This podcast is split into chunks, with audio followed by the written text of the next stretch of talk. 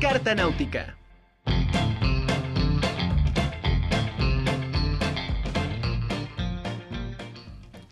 El pasado miércoles, a los 83 años de edad, muere Jorge Fons, el gran cineasta mexicano. Y bueno, hoy es viernes y está con nosotros Javier eh, Pimentel con esta carta náutica que habla precisamente de este gran cineasta mexicano. Javier, ¿cómo estás? Qué gusto saludarte. Hola, ¿qué tal? ¿Qué tal, Anamí? Buenas tardes. Un gusto también saludarte como cada viernes desde la Ciudad de México. Y efectivamente esto que comentas, Anami, bueno, pues esta reciente pérdida para el ámbito de la cultura, para la cinematografía nacional, que es la partida de Jorge Fons, este cineasta nacido en 1939, que justamente ayer, en las primeras horas de la madrugada, no solo, eh, no solo tuvimos la, la noticia aquí en Ciudad de México de, este, de esta réplica en las primeras horas del día, sino también justo eh, tuvimos eh, aparte de esta noticia, este, eh, que viene siendo una, una, desafortunada costumbre cada septiembre en México, tuvimos esta otra noticia de la pérdida de Jorge Fons. Y decía yo que, bueno, pues una pérdida significativa para el cine nacional, según director, con una mm, obra sólida, muy, muy consistente. Apenas leía yo eh, en alguna de las reseñas que, que, se hicieron a propósito de su obra, que no se trataba de una obra vasta, pero yo, bueno, repaso la filmografía de Jorge Fons es, a mí me parece que extensísima, eh, pero sobre todo, Anami, que hay una, una obra muy sólida. En 2017 tuve la oportunidad de entrevistarlo, de estar en su casa, en su estudio, eh, conversar a propósito de las múltiples motivaciones que hay detrás eh, de, una, de un proyecto cinematográfico.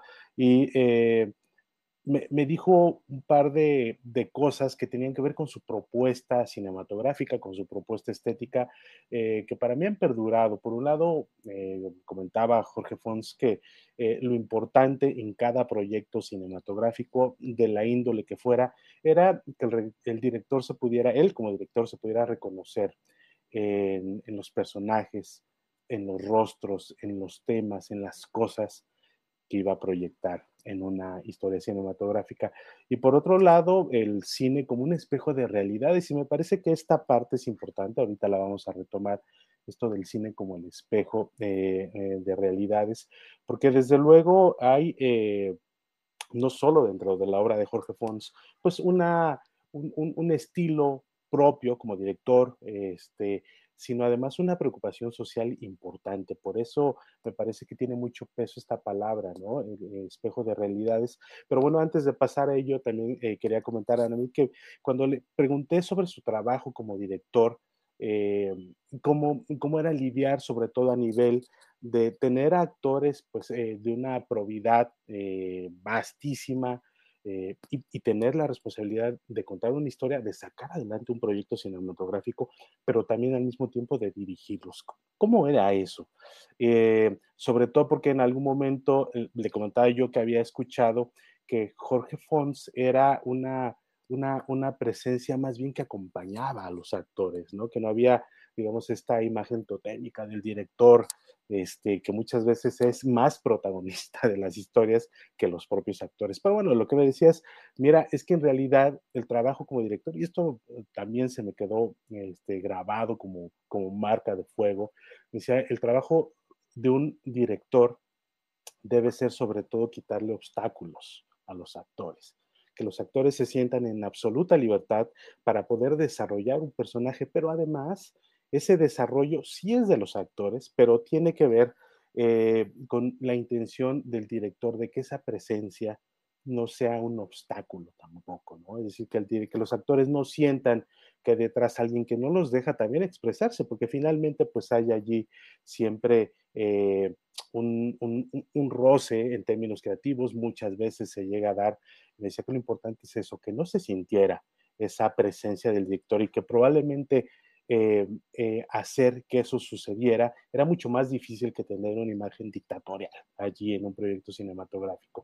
Bueno, eso por un lado. Por otro lado, hablábamos del espejo de realidades, una obra vastísima y probablemente, bueno, quizá dentro de esa obra que suma documentales sobre Vietnam, el documental Indira de 1984, si no mal recuerdo, la película de los albañiles, Los cachorros de 1971, y probablemente eh, se le va a recordar a Jorge Fons eh, mucho más por dos cintas que sí son icónicas dentro del cine nacional, Rojo Amanecer de 1989 y El Callejón de los Milagros de 1995, que para él fue sobre todo eh, trasladar una obra literaria egipcia a la realidad mexicana, como él decía, bueno, para mí fue sobre todo eh, lograr un fresco de las clases medias bajas en la Ciudad de México y cómo viven el amor y cómo viven la vida. Realmente es una gran, gran película. Pues ahí está Salma Hayek, casi que en el inicio, ¿no? De su leyenda. Pero bueno, eh, yéndonos un poco más atrás, seis años más atrás, a mí,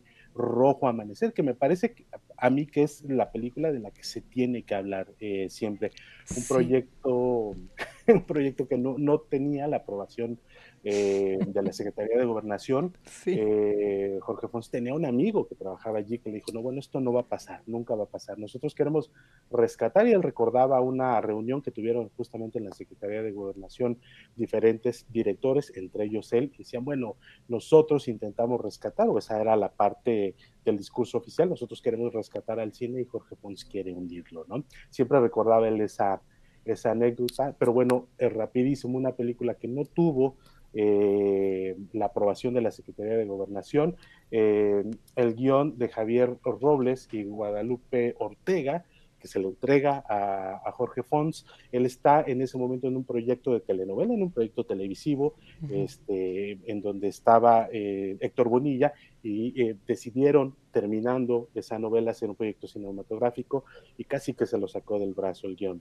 Este, Jorge Fons dijo, bueno, aquí está, vamos a hacerlo. Este, no contó con muchísimo presupuesto y es lugar común saber que eh, al término de la película allí este, terminó poniendo también, fingiendo como productor este Valentín Trujillo, un actor venido de un cine, otro, otro tipo de, cine también, este, también con cierta estética que, vale la pena también tomar en cuenta y analizar.